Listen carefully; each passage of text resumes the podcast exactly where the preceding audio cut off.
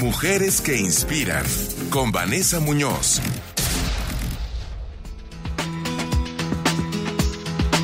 Mi querida Vane, hasta que nos vemos 18 los ojos, año nuevo, ¿eh? Todavía Así se- es. es 16 de enero, pero todavía te felicito. Bueno, todavía cuenta.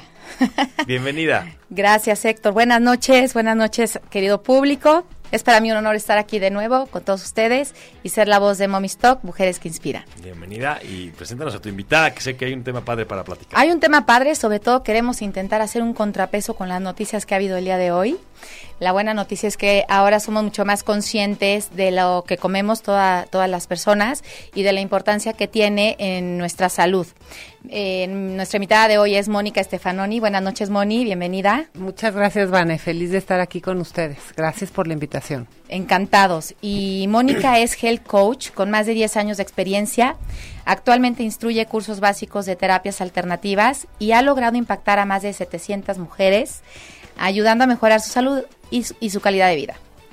Y en 2018 publicaste tu libro ¿Qué comen las reinas? Mónica, dinos una cosa, mira, eh, hay un dicho que dice, en la vida tienes que tener un hijo, sembrar un árbol y escribir un libro. Tú ya tienes los tres. ¿Cómo fue? ¿Cómo fue que te inspiraste para tu libro? Mira, te voy a platicar después, como acabas de decir, tuve más de 700 alumnas y tuve la suerte de que me dieran la oportunidad de yo compartir con ellas todo lo que había aprendido en los diferentes rangos de la, ¿cómo se llama?, de la medicina alternativa. Y llegó un punto en donde, aunque amo dar los cursos y me encantaba tener mis salones llenos de, de mujeres solteras y casadas de todas las edades, desde los 15 hasta los 70 llegué a tener alumnas, todas Wow. interesadas en el bienestar, en la salud, pero llegó un punto en donde soy mamá de tres, esa es mi prioridad número uno, y me di cuenta que si yo quería crecer esto, tenía que sacrificar tiempo de mis hijas, tiempo de mi esposo, y entonces decidí que llegó un punto que para llegar a más personas, para que más personas comieran como reinas, una nos forma pusiéramos como reinas. una forma que podía hacerse era a través de un libro. En mi casa leemos mucho, nos gusta leer a todos los integrantes de la familia y yo dije, esta es una forma sencilla de lograrlo.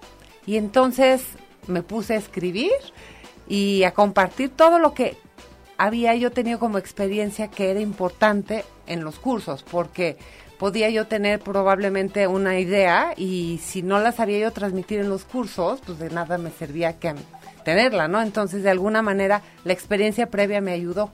Claro, a escribirlo. y, y por lo que nos estás diciendo, pues me imagino que tu familia ha sido pieza clave para poderte desarrollar, ¿correcto?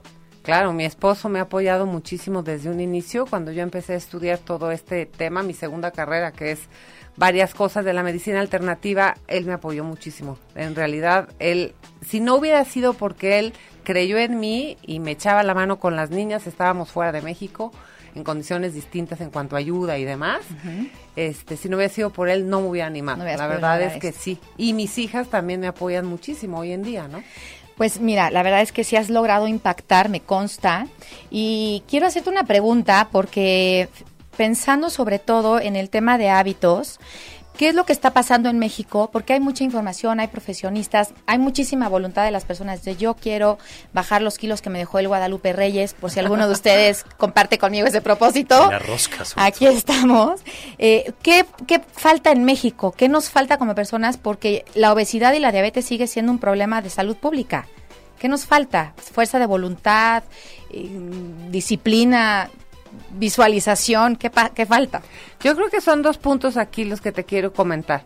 Por un lado, sigue existiendo un índice enorme y va a crecer mucho más si el compromiso por parte desde la educación, desde los niños chiquitos, no se les enseña esto como un hábito, como una materia más, como es historia o como es matemáticas, el, todo lo que tenga que ver cómo me cuido y cuáles son la- la- los alimentos que necesito tener en mi vida diaria para poder estar en bienestar total. Entonces, yo creo que eso es una cosa primordial, que las escuelas estuvieran comprometidas con los papás y desde pequeños empezara esta educación.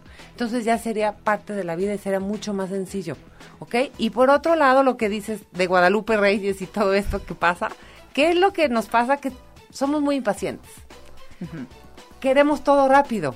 Así es. Y, y de alguna forma, por eso a veces no llegamos a aprender a comer, porque hago una dieta de dos o tres meses y bajo todo lo que gané en años y posteriormente vuelvo a mis hábitos anteriores. O sea, no lo hago una forma de vida. Queremos todo rápido, nos falta paciencia.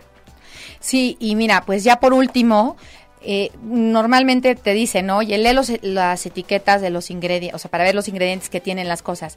¿Cuál es? Dime dos de los muchos que aparecen en las etiquetas de los que debemos de huir. El azúcar y con todos sus nombres, que es todo lo que acaba en osa, sucralosa, fructuosa, galactosa, todas las osas son azúcares, muchas veces no lo sabemos. Y uno de los principales que está prácticamente todo enlatado es el glutamato monosódico, que nos hace adictos a querer seguir comiendo, ya sea la, la lata o la fritura, y no nos damos cuenta. Pues tomen nota, queridos radioescuchas. Muchas gracias, Mónica. Eh, Mónica nos ha regalado tres libros para las primeras tres personas que nos comenten, Héctor. Padrísimo. En las redes de Momistock México en Facebook y Momistock MX en Instagram. Y nos tienen que decir cuáles son estos dos ingredientes a los cuales hay que huir. Gracias, Mónica, por habernos acompañado el día de hoy. Recuerden, siempre ten un sueño y busca hacerlo realidad. Soy Vanessa Muñoz. Nos escuchamos en la próxima. Gracias, querida Vane. Gracias, Mónica. Gracias. Ya vi que sí Gracias estás a usando tu libro, ¿eh? Vane, muy bien. Así es. Esperemos que dé efecto. Gracias, Moni. Nos vemos. Estén muy bien. a ustedes. Vamos a pausa y vuelvo con más y con Ale Huerta.